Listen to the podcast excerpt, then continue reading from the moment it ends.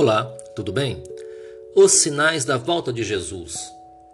Estudar a palavra do Senhor para mim sempre foi e sempre será um prazer, porém um grande desafio. Desafio este que requer de nós muito mais do que amor, dedicação, esforço e tempo.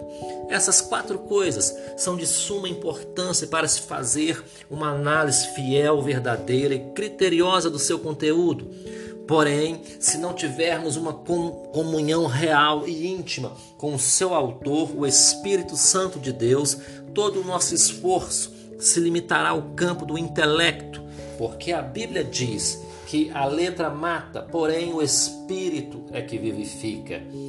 A busca pelo conhecimento é de vital importância para o crescimento da sociedade em que vivemos. Estamos em um tempo altamente dinâmico, onde o conhecimento que se tem nunca é suficiente, porque o mundo está sempre girando e as mudanças acontecem sistematicamente a uma velocidade quase que impossível de se acompanhar. Mas o conhecimento, ao contrário do que se possa parecer, não é fruto da sabedoria, porque é possível adquirir conhecimento não somente dos assuntos relacionados à religião, como em qualquer outra área das atividades humanas nessa terra. Porém, mesmo que eu venha adquirir o conhecimento através de um esforço diligente e sincero, é possível que eu não tenha desenvolvido a sabedoria para aplicá-lo corretamente em minha vida. Nesse momento, chegamos ao ponto-chave da questão, porque a nossa natureza a natureza humana tende sempre aos extremos. É preciso buscar equilíbrio para todas as coisas. Sempre que estudamos a Bíblia, principalmente na área escatológica, que é o tema central dessa ministração, é preciso ter equilíbrio para não racionalizar demais e espiritualizar de menos, e vice-versa.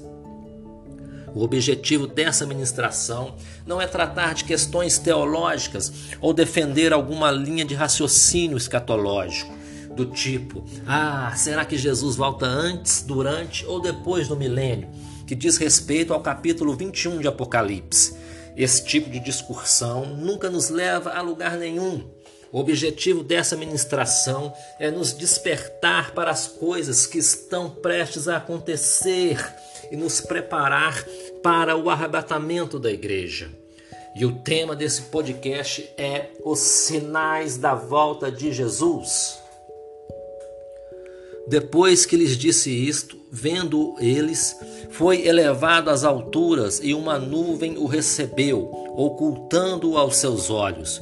E estando eles com os olhos fitos no céu enquanto ele subia, de repente junto deles se puseram dois homens vestidos de branco, os quais lhe disseram: Varões galileus, por que estáis olhando para o céu?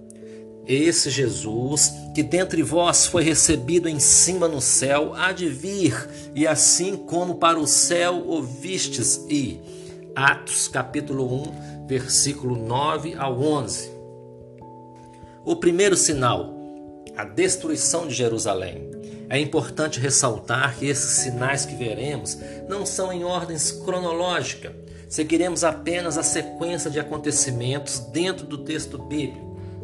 Seis dias antes da Páscoa, foi Jesus para Betânia, onde estava Lázaro, a quem ele ressuscitara dentre os mortos. João, capítulo 12, versículo 1. No primeiro dia da semana, no domingo, Jesus chega a Betânia uma aldeia que estava localizada a cerca de 3 quilômetros de Jerusalém. Ali ele passou o dia com Lázaro e suas irmãs Marta e Maria, uma família muito especial a qual ele muito amava. No dia seguinte, partiu Jesus juntamente com seus discípulos para Jerusalém, e ao se aproximar da cidade, Jesus parou sobre o Monte das Oliveiras e chorou sobre ela, e disse: Ah, se tu conhecesses ao menos nesse teu dia, o que a tua paz pertence, mas agora isso está encoberto aos teus olhos. De sobre ti, em que os teus inimigos te cercarão de trincheiras e te sitiarão e te apertarão de todos os lados, derrubar-te-ão a ti e a teus filhos que dentro de ti estiverem, não deixarão em ti pedra sobre pedra, porque não reconhecestes o tempo da sua visitação. E essas palavras de Jesus se cumpriu minuciosamente. Aproximadamente no ano 70 da era cristã, os judeus se rebelaram contra Roma. O imperador Nero enviou ao general Vespasiano e Tito seu filho, até a Judéia com a quinta e a décima legião, composta pela elite dos soldados do Império Romano, com a missão de retomar o controle da região. E essa missão arrastou-se por alguns anos e devastou toda a Judéia. Após a morte de Nero, Vespasiano tornou-se imperador. E exatamente no ano 70, Vespasiano enviou a Tito com suas melhores tropas para destruir Jerusalém, que ficou totalmente em ruínas. Rolou um boato entre os soldados romanos que os judeus eram um povo muito estranho, que enterrava os seus tesouros debaixo das pedras do templo, que por causa disso foi totalmente destruído. E literalmente, para que se cumprisse a profecia de Jesus, não restou nela pedra sobre pedra. Descendo Jesus do Monte das Oliveiras, entrou na Cidade Santa, o segundo sinal, a purificação do templo. Entrou Jesus no templo e expulsou a todos que ali vendiam e compravam, e derrubou as mesas dos cambistas e as cadeiras dos que vendiam pombas, e disse-lhes: Está escrito: A minha casa será chamada casa de oração, mas vós a tendes convertido em covil de ladrões. O princípio dessa ministração é aplicar o que aconteceu nas nossas vidas. Jesus, nesses últimos dias, está novamente purificando o templo, a sua igreja. Porém, quando falamos de templo, não estamos nos referindo a uma estrutura física, como um prédio, por exemplo, porque sabemos que o Espírito Santo não habita mais em templos feitos por mãos humanas. Existe hoje um movimento de teólogos liberais, reformistas, que desejam ardentemente a reforma eclesiástica, querem a todo custo mudar a estrutura religiosa da igreja. Precisamos entender que esse desejo de reforma e mudanças é sem dúvida um anseio legítimo que foi concebido pelo Espírito Santo, mas com a finalidade de gerar transformação dentro de nós. Se há um templo que precisa ser reformado urgentemente, esse templo somos nós mesmos. Hoje, a casa de Deus, a sua morada, é o corpo humano. O Senhor habita dentro de mim e dentro de você.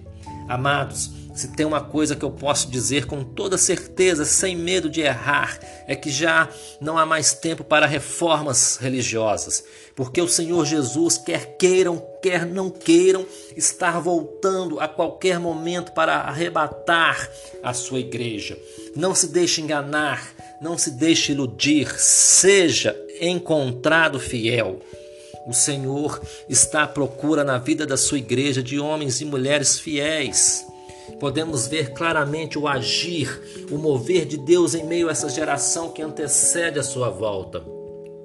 O Senhor está purificando, santificando um exército de homens e mulheres, de verdadeiros adoradores que cada vez mais estão se preparando, se separando dos valores dessa terra, de tudo aquilo que é perecível, dedicando as suas vidas para que o nome do Senhor seja engrandecido em toda a terra.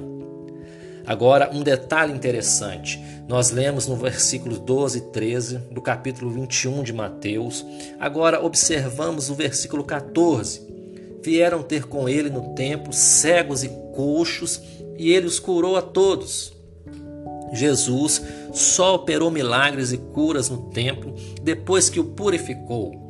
À medida que o Espírito de Deus for purificando as nossas vidas, como ele fez no templo há dois mil anos atrás, veremos cada dia mais de uma forma crescente os milagres e as maravilhas de Deus entre nós como um sinal de sua eminente volta. O terceiro sinal, a figueira seca. De manhã, ao voltar para a cidade, teve fome. Avistando uma figueira à beira do caminho, dirigiu-se a ela, mas não achou nela senão folhas, e disse-lhe: Nunca mais nasça fruto de ti. E a, e a figueira secou-se imediatamente. Mateus capítulo 21. A figueira representa a nação de Israel. Vemos essa alegoria em toda a Bíblia. Com essa atitude, Jesus determinou que o tempo de Israel dar frutos havia acabado. O povo judeu foi escolhido por Deus para ser um exemplo de conduta e santidade na terra. Deus queria que as outras nações que estavam mergulhadas no pecado e em toda espécie de impurezas olhassem para Israel e vissem a sua beleza e santidade e sentissem o desejo de ser como eles. Deus queria que as outras nações olhassem para Israel e enxergassem o seu amor refletido neles. Porém, aconteceu justamente o contrário. Ao invés de influenciar, eles é que acabaram sendo influenciados. Será que a igreja hoje está influenciando o mundo ou sendo influenciado por ele? E por não cumprir sua missão, a figueira foi cortada. Pouco tempo depois dessas palavras de Jesus, Israel foi totalmente destruído, como, nós vimos no início dessa mensagem, no ano 70 depois de Cristo. Milhares de pessoas foram mortas. Dos que sobreviveram, muitos migraram para várias partes do mundo, principalmente para a Europa. A partir dessa data, eles enfrentaram séculos de antissemitismo, perseguição e preconceitos. E esse antissemitismo teve seu apogeu na Segunda Guerra Mundial, onde a Alemanha nazista matou mais de 6 milhões de judeus. Com o fim da guerra, as Nações Unidas não sabiam aonde colocar o que sobreviveram ao Holocausto.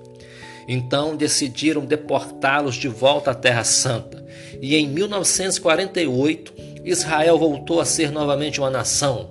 Ainda hoje, os judeus continuam em grande proporção voltando para Israel, para que se cumprisse a profecia do profeta Jeremias, que dizia: Sereis achado de vós, diz o Senhor, e farei voltar os vossos cativos. Congregar-vos-ei de todas as nações e de todos os lugares para onde vos lancei, diz o Senhor, e tornarei a trazer-vos ao lugar de onde vos transportei. Jeremias capítulo 29. Esta é uma profecia que está se cumprindo debaixo dos nossos olhos. Outra profecia que está se cumprindo em Números, capítulo 23, versículo 9, o profeta Balaão profetizou a respeito de Israel e ele disse: Do cume das penhas o vejo, e dos outreiros o contemplo. Veja um povo que habitará a parte entre as nações não será contado. Israel é a única nação que não faz parte do grupo das Nações Unidas, porque o preço cobrado para fazer parte desse grupo é muito alto. O Conselho das Nações Unidas exige que Israel conceda território para seus inimigos. Se Israel fizer isso, estará assinando a sua própria sentença de morte, porque todos sabem que as nações árabes não querem apenas territórios, mas sim a total aniquilação dos judeus. E essas profecias são sinais claros que evidenciam que Jesus está voltando. Aliás, todas as coisas no mundo espiritual já estão preparadas. Se Jesus quiser voltar hoje, não há nada que impeça. Quarto sinal: o juízo começa dentro de casa.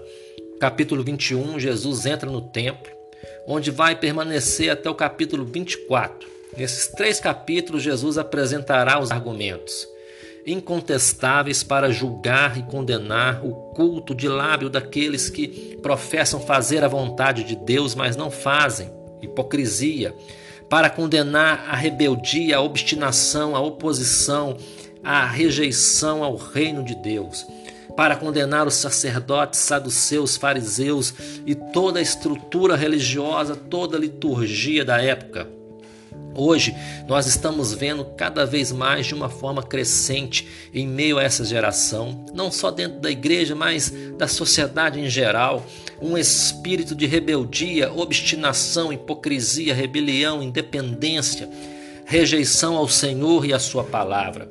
E isso está acontecendo como um sinal que Jesus está voltando para julgar. E como aconteceu no templo de Jerusalém, o juízo virá primeiro sobre a igreja não se engane, o juízo começa dentro de casa. A palavra de Deus diz que é melhor ser frio do que ser morno. Ou seja, digno de maior juízo é aquele que conhece a palavra de Deus, mas não pratica. Que Deus nos livre da religiosidade, de sermos apenas conhecedores da palavra do Senhor e não praticantes. É preciso que você entenda que Deus não precisa usar das coisas das trevas para ensinar uma lição para a igreja. Porém, Ele permite que essas coisas aconteçam entre nós para nos alertar para que, quando o dia do Senhor vier, não sejamos pegos de surpresa. Há, ou, há todavia uma coisa, amados, que não deveis esquecer: que para o Senhor um dia é como mil anos, e mil anos como um dia. Não retarda o Senhor a sua promessa, como alguns a julgam demorada. Pelo contrário, ele é longâmino para convosco, não querendo que nenhum pereça, senão que todos cheguem ao arrependimento. Virá, entretanto, como ladrão o dia do Senhor, no qual os céus passarão com estrepitoso estrondo, e os elementos se desfarão abrasados. Também a terra e a obra que nela existe serão atingidas. Maranata, ora vem Senhor Jesus.